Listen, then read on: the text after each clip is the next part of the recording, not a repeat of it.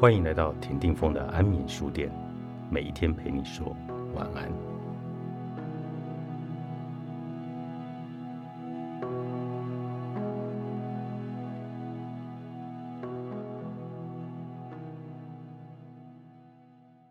出离心是一种穿越的能力，一种与一切显现不避不让、正面相迎，但又两不挚爱彼此的穿越能力。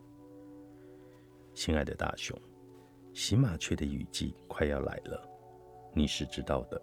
当接近雨季，这里会三天两头的来一场暴雨，直到最后每天都是暴雨，整整两个月不间断。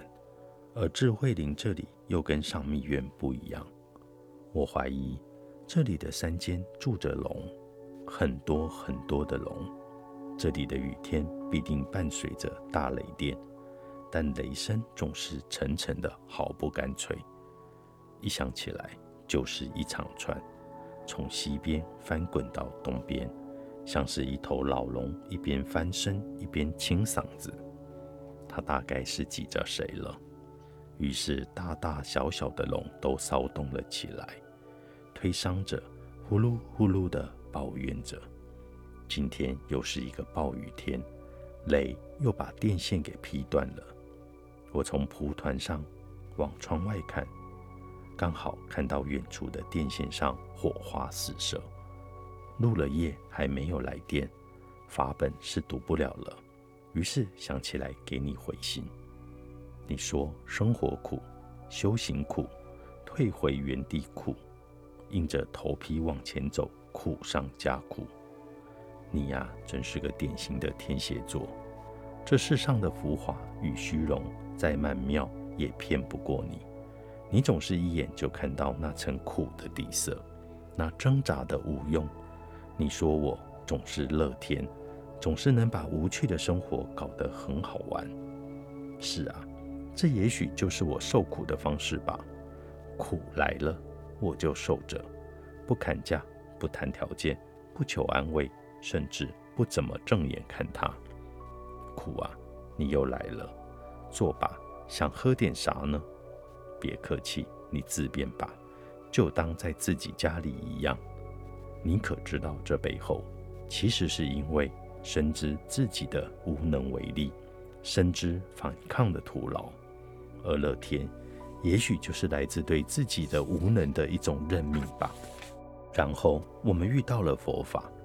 但我们都不是那种善于自我催眠的宗教徒，我们要的不是安慰剂，我们甚至极度反感那种宗教外衣下的虚伪与自我欺骗，这使得我们错失了宗教狂热带来的短暂快感。不过又如何？谁稀罕？还记得吗？我跟你提到过的，在菩提迦叶的街头，我被一个陌生人给截住。跟我说了一下午他的烦恼，大概他是一个比较敏感的人吧，总是头一天觉得一个上师无比的神圣，到了第二天又发现他不过尔尔。第一天听法觉得醍醐灌顶，第二天又怀疑是否真的如此，或者生活中各种各样的小事件都会影响到他，使他忽悲忽喜。患得患失，乍惊乍怒。他问我：“学了佛，怎么还会这样呢？”听到最后，我对他说出了一番时候，才突然发觉，其实那是我自己当时最需要听到的话。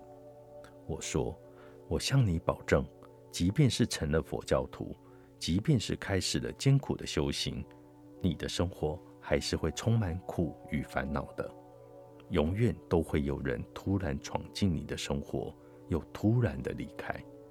修行不会一下子改变什么，修行在这个时候唯一的作用，就是让你知道，无论发生了什么，经历了什么，你还有一件更重要、更有价值的事情可以做，继续做就是了。嗯，大概就是这样了，哪有什么殊胜的发心？哪有什么高尚的理由？不过是一念无有的相信，相信那件事对你我，无论是沉重还是轻狂的生命来说，都是值得为之，值得以命相抵。对了，跟你分享一个想法，最近开始觉得，出离心是一种穿越的能力，一种与一切显现不避不让，正面相迎，又不两不挚爱彼此穿越的能力。等你日后有机会来到我住的这个松林，我们一起去看看风。穿过这个树林吧，愿平安喜乐。虽然不相见，作者扎西拉姆多多，商周出版。